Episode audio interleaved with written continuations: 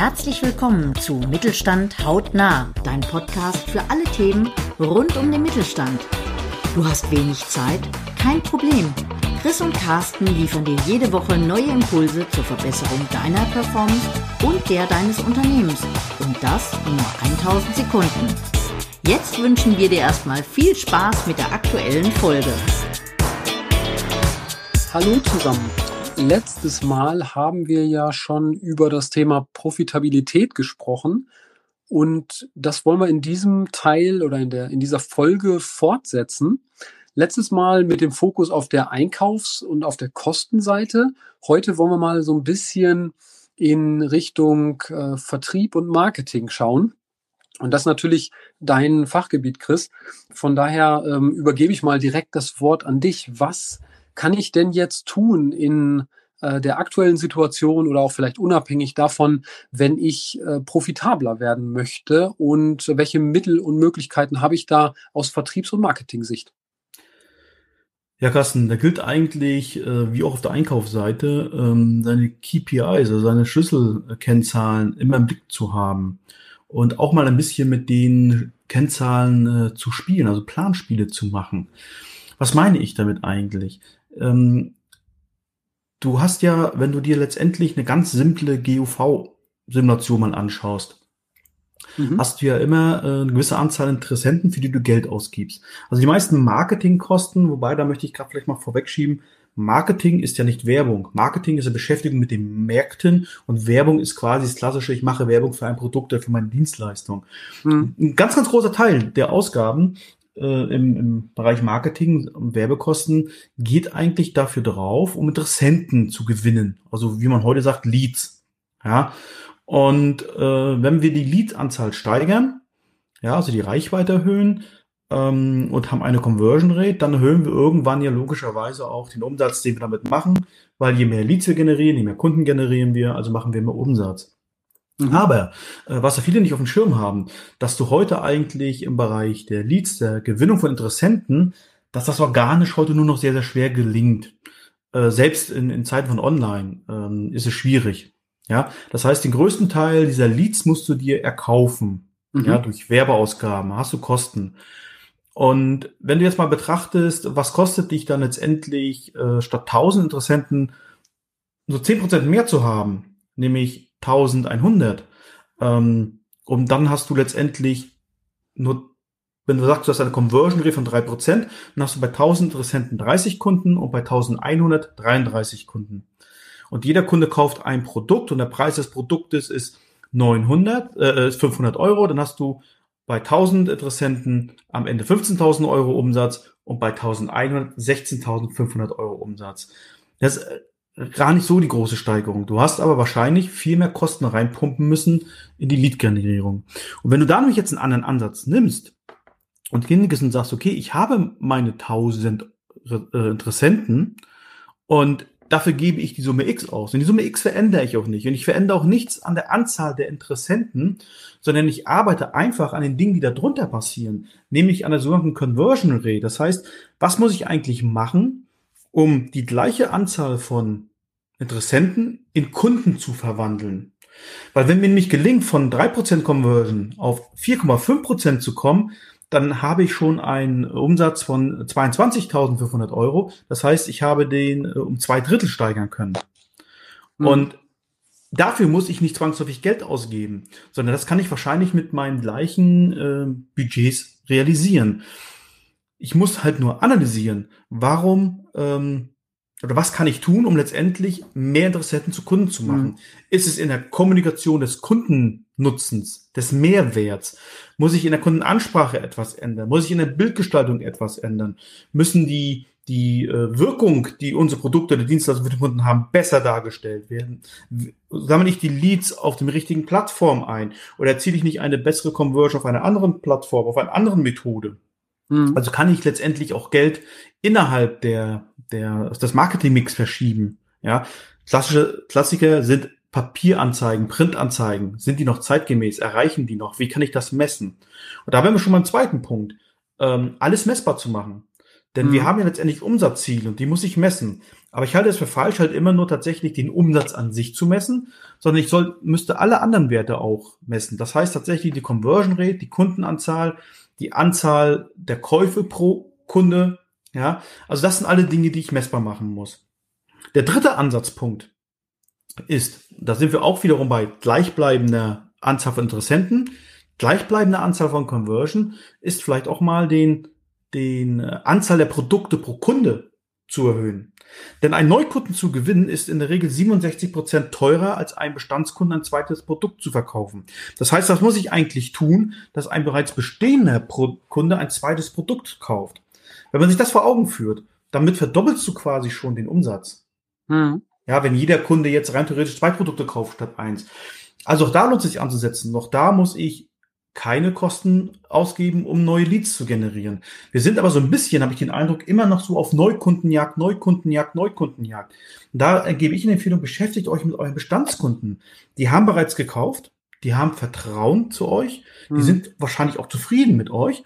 Also was kann ich machen? Kann ich ein äh, äh, zweites Produkt verkaufen? Kann ich ein äh, Upsell machen, sprich ein Upgrade verkaufen? Hängt natürlich ganz stark von der Branche ab. Mhm, klar.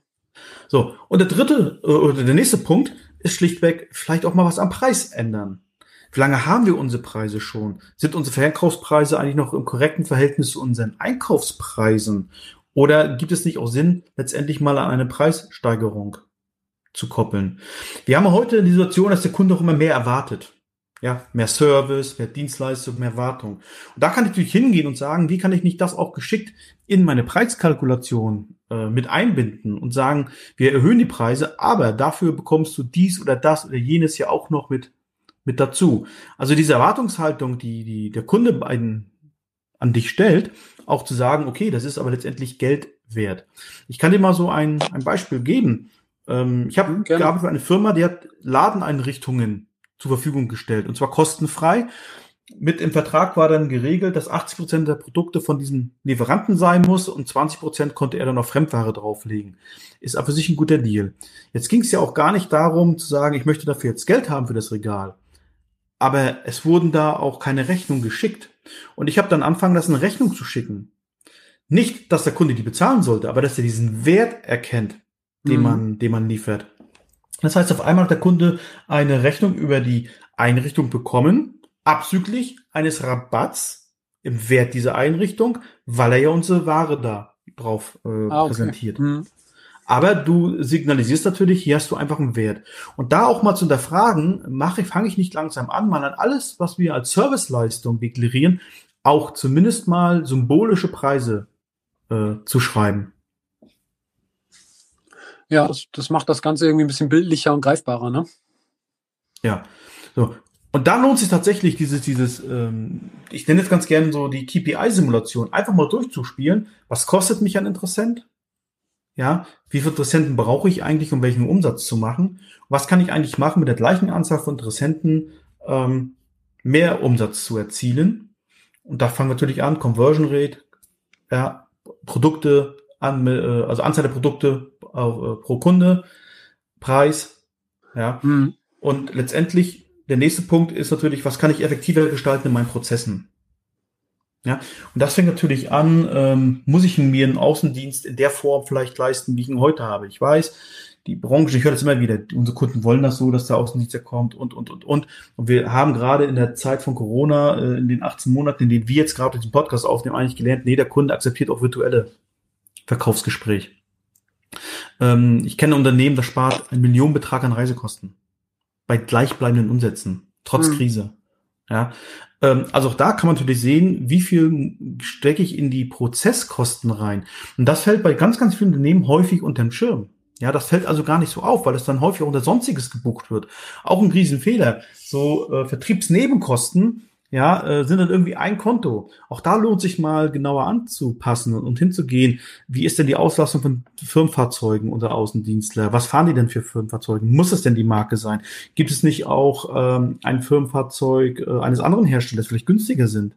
Hm. Ja, ähm, auch das hat was mit der Reaktion von Kunden zu tun. Ja, muss der Außendienstler immer mit dem mit der C-Klasse vorfahren oder tut sich auch der Passat? Ja, ähm, dann, wie sind die, wie ist das Fuhrpark überhaupt gemanagt?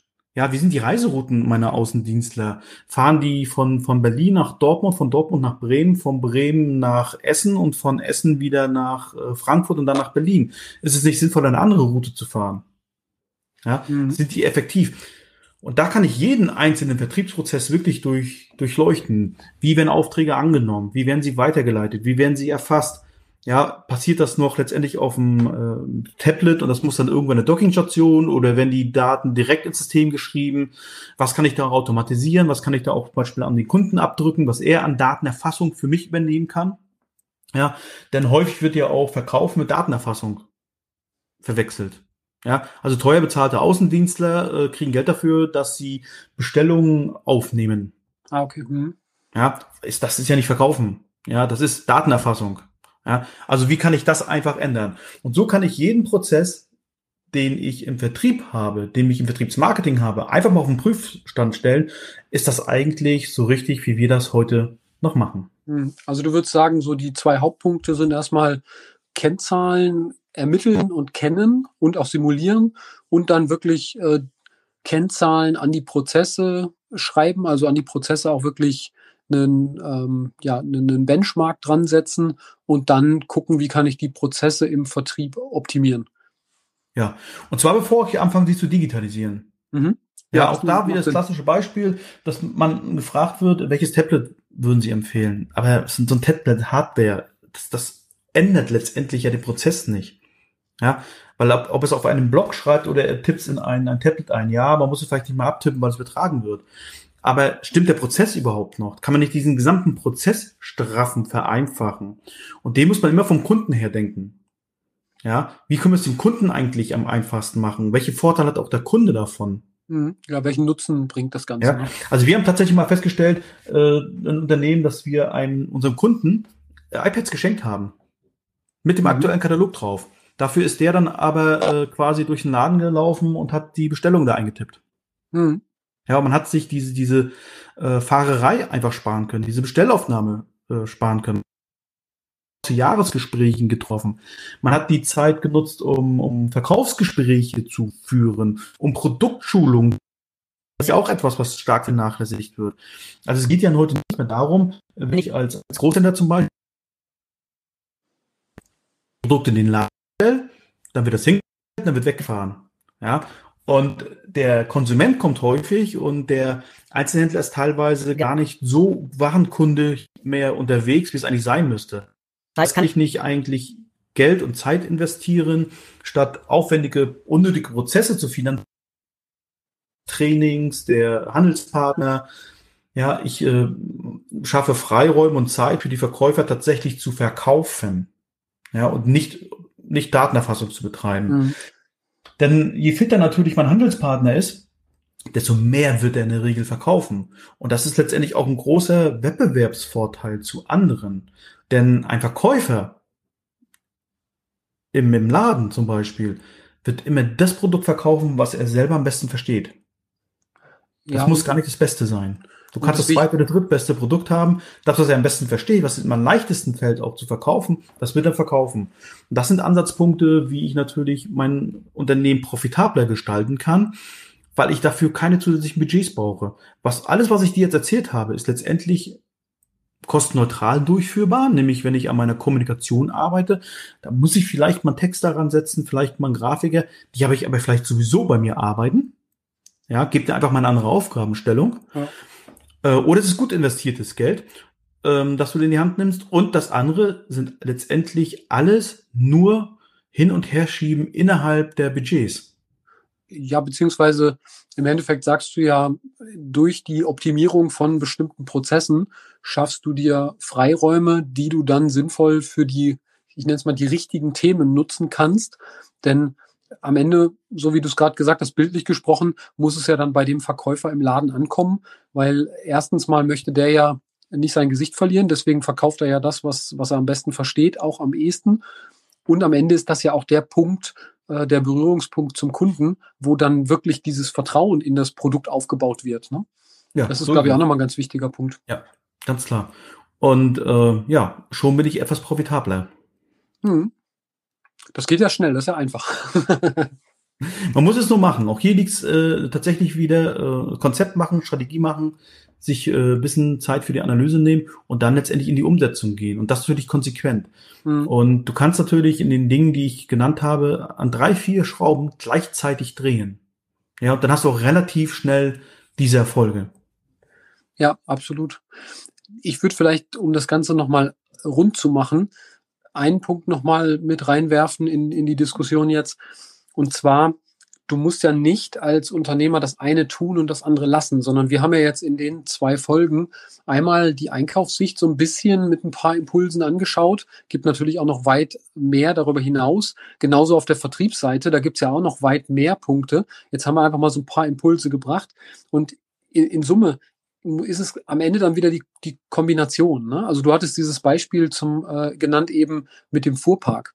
Also wenn du jetzt auf Vertriebsseite feststellst, ich brauche einen anderen Fuhrpark, dann ist natürlich irgendwo genau dieser Link wichtig, dass an der Stelle, egal ob jetzt auf Produkt bezogen oder auf indirekte Kosten bezogen, dass dann die, dieser, ähm, die, dieser Kanal, die, diese Kommunikation zwischen Vertrieb und Einkauf stattfindet, weil genau dadurch hast du halt einen relativ großen Wettbewerbsvorteil, wenn die Schnittstelle letztlich funktioniert.